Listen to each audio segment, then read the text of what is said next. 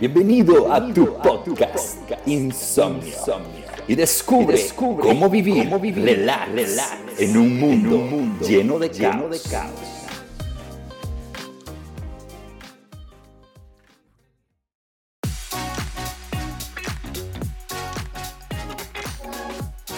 Bienvenido a tu podcast.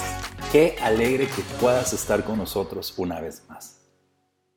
No sé si te ha pasado a ti en la vida que muchas veces te has sentido como deshidratado, como seco, por esos sucesos que pueden abordarte en la vida, momentos muy difíciles, que pueden descargarte el ánimo, que muchas veces te pueden producir vergüenza, otras veces tristeza, otras veces desilusión. Hoy quiero contarte un momento vergonzoso de mi vida que me enseñó una gran lección. Hace mucho tiempo atrás, cuando éramos preadolescentes con uno de mis hermanos, acompañamos un sábado a trabajar a mi papá. Y recuerdo que estábamos muy emocionados y obviamente teníamos mucha pila para poderlo hacer. Ese día lo sentimos tan largo y fue tan cansado que al instante que subimos al auto para regresar a casa, ambos nos quedamos dormidos. Papá nos despertó, pues hicimos una parada en la gasolinera. Él nos dijo que entraría a pagar y cuando nos diera la orden le pusiéramos la gasolina.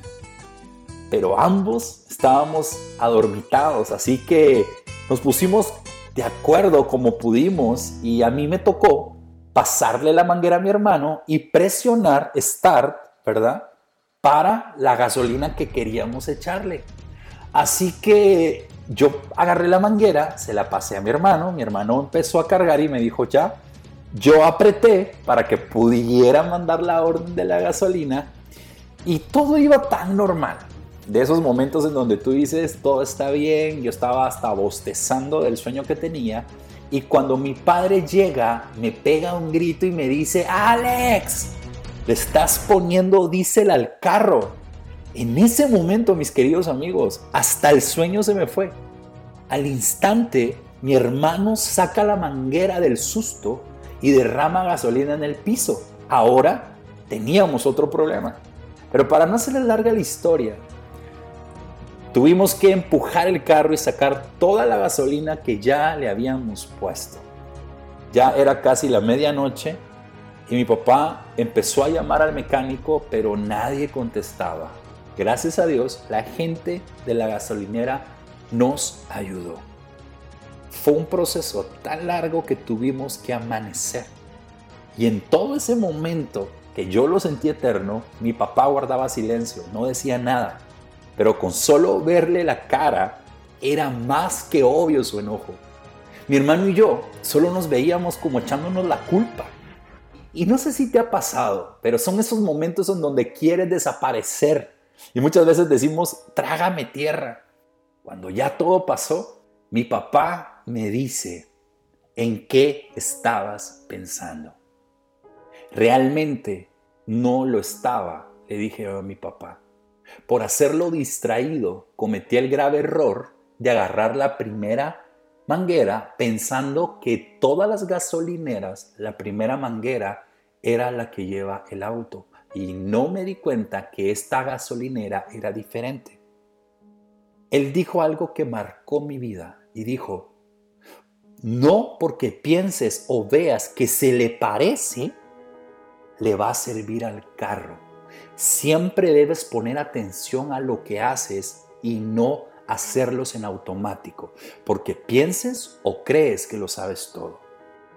Y así andamos muchas veces en la vida creyendo que cualquier cosa es buena para llenar el tanque de nuestro corazón.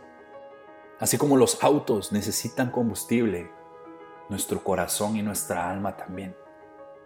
¿No te has puesto a pensar que si nosotros privamos al cuerpo de agua, el cual es un porcentaje bastante amplio en los hombres como en las mujeres, nuestro cuerpo puede empezar a colapsar y nuestros órganos nos van a mandar resultados, enfermedades para avisarnos que necesitamos de este líquido para nuestro cuerpo.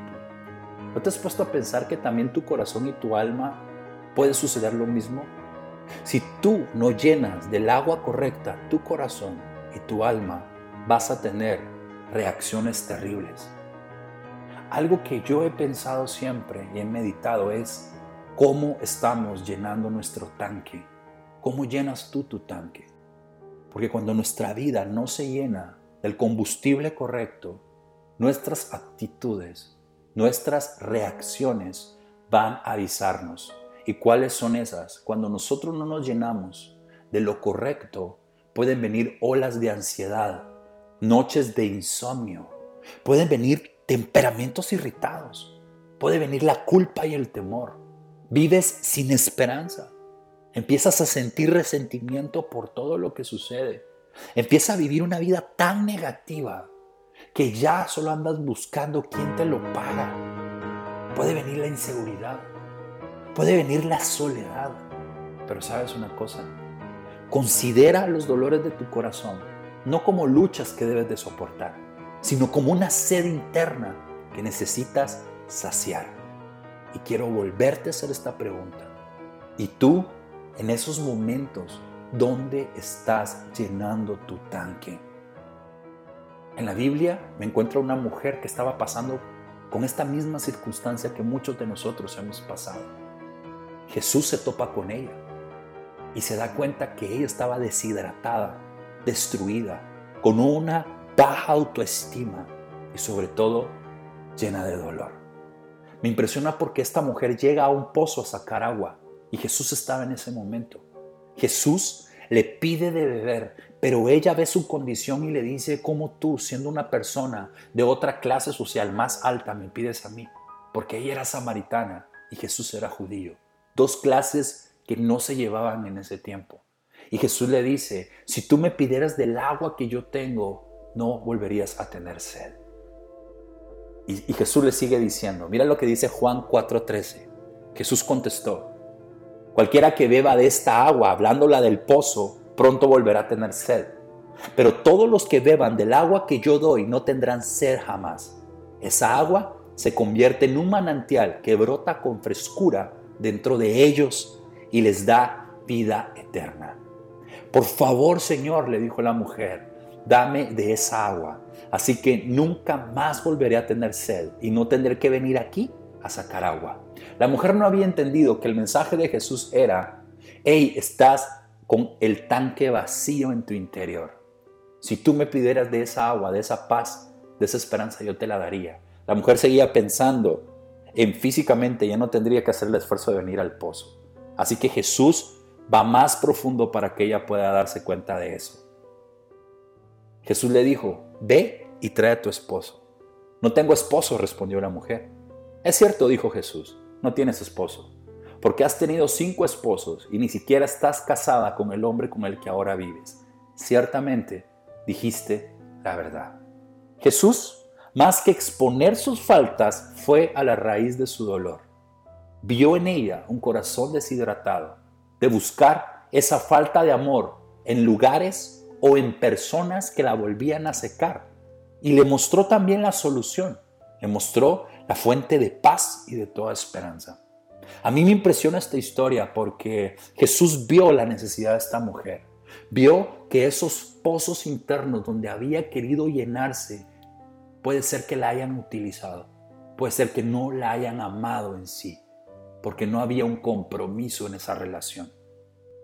Dios ha visto tu dolor y, mi dolor, tu situación, esas lágrimas que corres sin esperanza esas lágrimas que derramas cuando todos en tu casa se han dormido, aún esas lágrimas que derramas cuando te estás bañando. Hoy quiero decirte algo, deja de buscar llenar tu corazón en lugares donde solo te desgastan y secan cada día más. Dios no quiere que te acostumbres al dolor. Dios no quiere que te acostumbres a sufrir. Dios te está llamando para que sueltes esas cargas y encuentres paz y encuentres su presencia y encuentres su misericordia y su gracia que pueden llenar tu corazón. Dios quiere que sueltes esa culpa. Dios quiere que sueltes todo aquello que no te deja avanzar. ¿Cómo? A través de su amor.